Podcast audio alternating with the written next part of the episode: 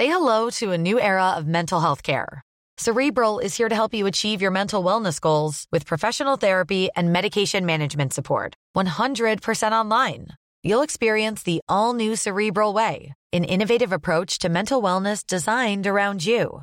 You'll get a personalized treatment plan from a therapist, prescriber, or both in a safe and judgment free space.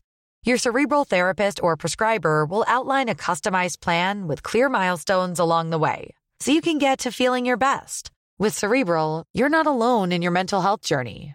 We're here to empower you to live a fulfilling life. So take that first step towards a brighter future and sign up today at cerebral.com slash podcast and use code ACAST to get 15% off your first month. Offer only valid on monthly plans. Other exclusions may apply. Offer ends July 31st, 2024. See site for details.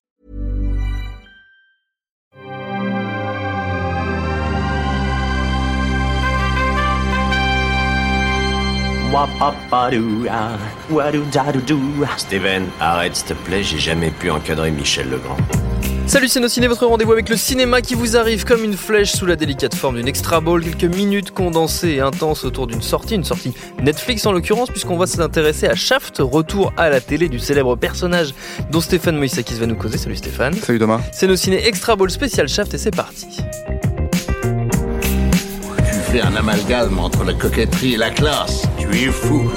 Enfin, si ça te plaît. Shaft, donc c'est un peu la grande réunion de famille, euh, puisque ce cinquième film, euh, Stéphane, il met en scène le célèbre héros de la Black Exploitation qui nous présente donc Shaft Junior, qui est joué là par Jesse Usher, le fiston de John Shaft, deuxième du nom, qui est joué par Samuel. Jackson, qui reprend son rôle du précédent film qui était signé John Singleton à l'époque, et qui, donc lui, Samuel Jackson, est le neveu du John Shaft originel, qui est incarné par Richard Roundtree. C'est ça, hein? Alors c'est ça, mais pas tout à fait ça, parce qu'ils ont changé la mythologie dans Ah. celui-là. Alors de, en vraiment en une phrase, hein, euh, Richard Roundtree finalement c'est son père.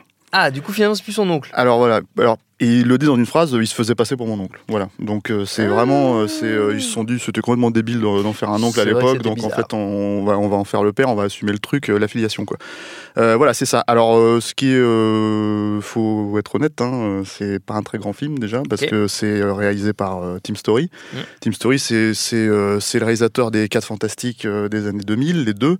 Euh, c'est le réalisateur, là récemment, c'est c'est un de ces réalisateurs qui est un peu, comment dire, passe-partout, qui, euh, qui arrive à renaître une fois de temps en temps de ses cendres parce qu'il a un succès au box-office.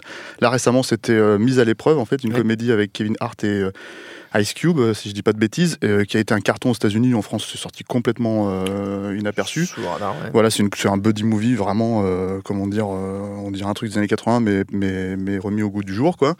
Et voilà. Et, Kevin Hart voilà. Ice Cube, c'est bien ça. et en fait, Tim Story, c'est surtout un réalisateur de comédie, parce que c'est, il avait fait beaucoup de comédies déjà quand il faisait les 4 Fantastiques, beaucoup de comédies. Donc là, c'est, censé être un buddy movie, monsieur à l'épreuve, mais c'est surtout une comédie. Et Shaft, qui en général n'est pas une comédie, ben Pas là, il en fait, il en fait une espèce de comédie, quoi. Et donc il y a un peu d'action, un peu de polar. hein. C'est, un, un, un film euh, classé R, hein, euh, malgré tout. Mais c'est surtout un film complètement, euh, alors déjà anachronique euh, dans la notion même de faire revivre le personnage de Shaft, euh, puisque ça a été, ça avait été un succès modeste à l'époque en 2000 le, le- le reboot en fait avec Samuel Jackson. Le John Singleton. Voilà, et ça arrive là 19 ans après. Ouais.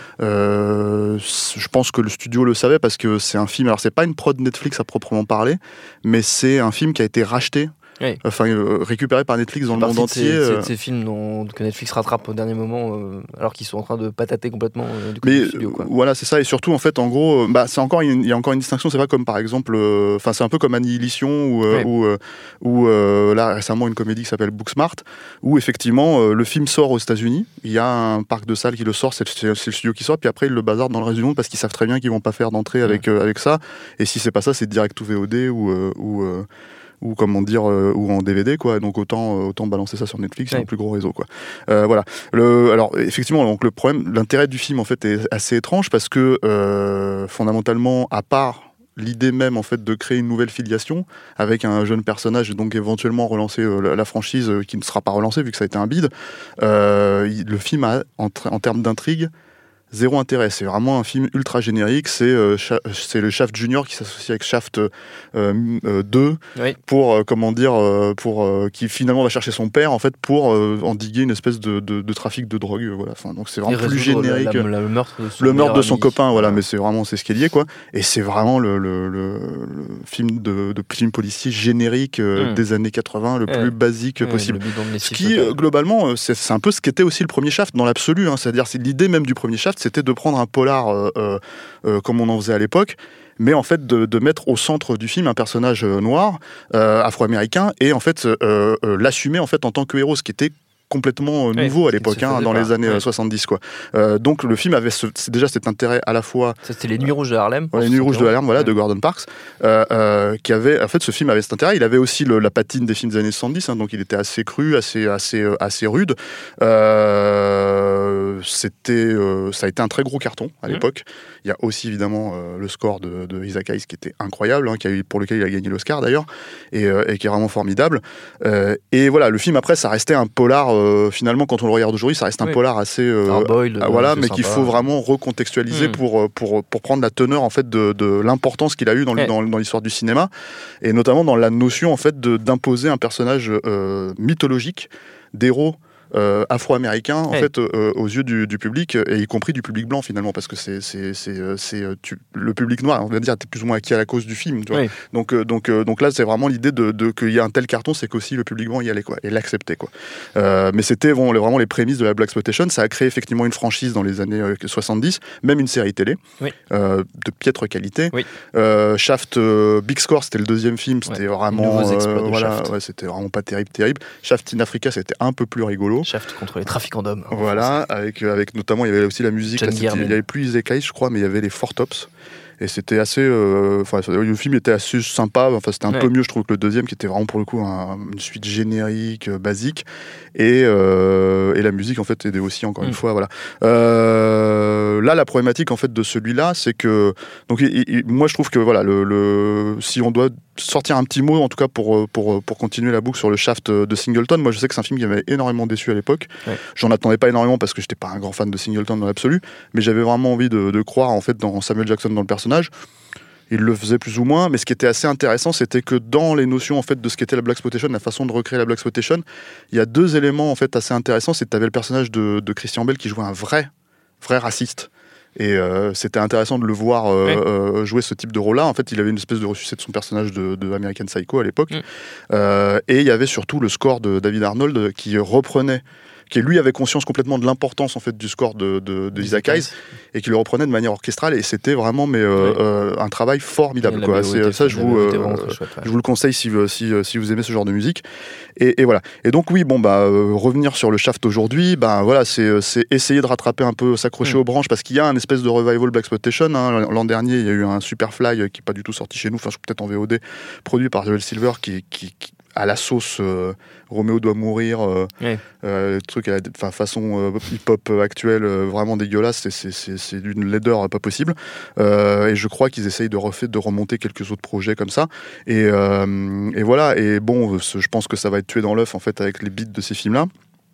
Et l'autre problème, c'est qu'en fait, c'est un film qui est un petit peu aussi anachronique aux au jour d'aujourd'hui, parce que, en fait, enfin, euh, vu ce qui se fait aujourd'hui, Ouais. parce que, euh, en gros, on est dans un, enfin, c'est un film qu'on lui a beaucoup reproché en fait d'être euh, pas très woke. Comme on dit, euh, voilà, parce que euh, il y a beaucoup de blagues homophobes. Euh, le fils de Shaft passe pour un, pour une, une lopette aux yeux de son père. Enfin voilà, donc il y a tout un truc comme ça. Maintenant, c'est assez. Enfin, c'est le problème, c'est que je pense que les gens focalisent là-dessus parce que c'est quasiment le seul sel éventuel Ouais. qu'il pourrait y avoir dans le film euh, pour lui donner une raison d'exister. Euh, c'est vraiment ce lien, ce lien filial, quoi.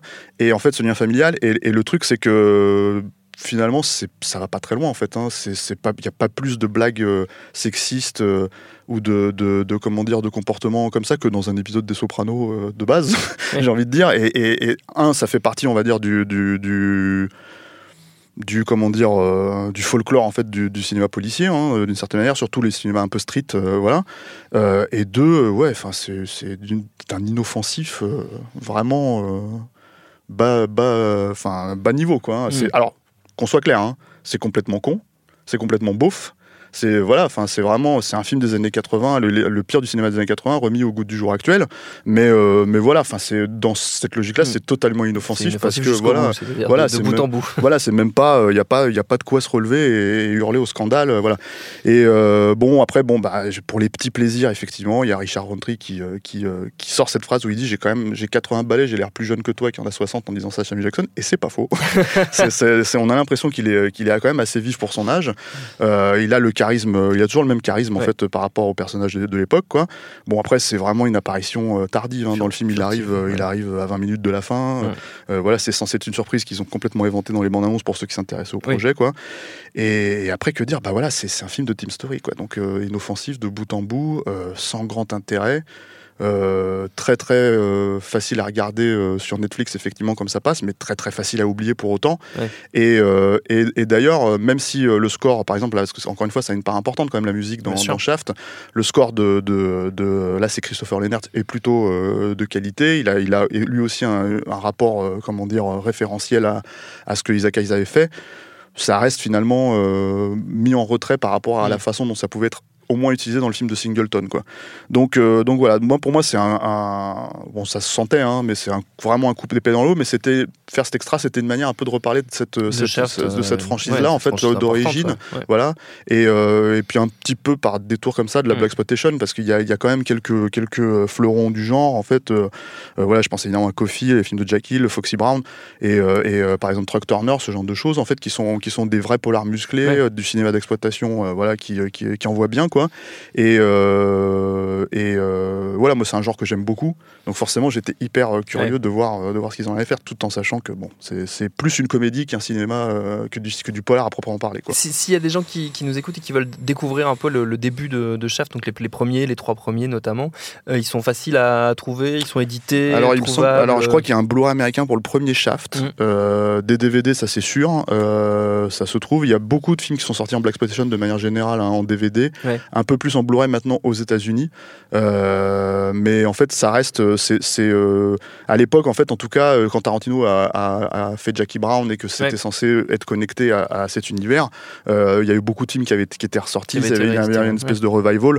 Mais, mais en fait, là maintenant, c'est un peu passé de mode. Et, et, voilà. Je pense que je pense qu'en France, Shaft, en tout cas en Blu-ray, ça se trouve pas. Je l'ai j'ai pas vu passer ça. Enfin, Netflix aurait pu en profiter pour sortir les, les films, mais pas du tout, je crois pas. Je crois qu'ils sont pas dessus.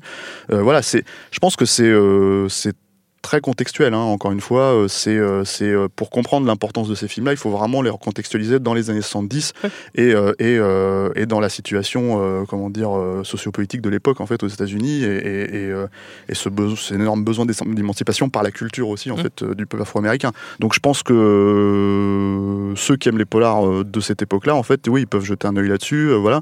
Maintenant, oui, c'est c'est devenu de niche. Voilà. Donc c'est un peu plus difficile à trouver, mais bon, il y a, y a, des copies en Blu-ray des trucs euh, qui traînent par, par-ci par-là. Quoi. Shaft, le dernier, il est à découvrir, en tout cas lui pour lui. Sur Netflix, c'est sûr, on le trouvera. Notre temps est écoulé. Merci Stéphane, merci Solène à la technique binge.audio pour toutes les infos utiles et on vous dit à très vite. Je préfère partir plutôt que d'entendre ça, plutôt que d'être sourd. Binge.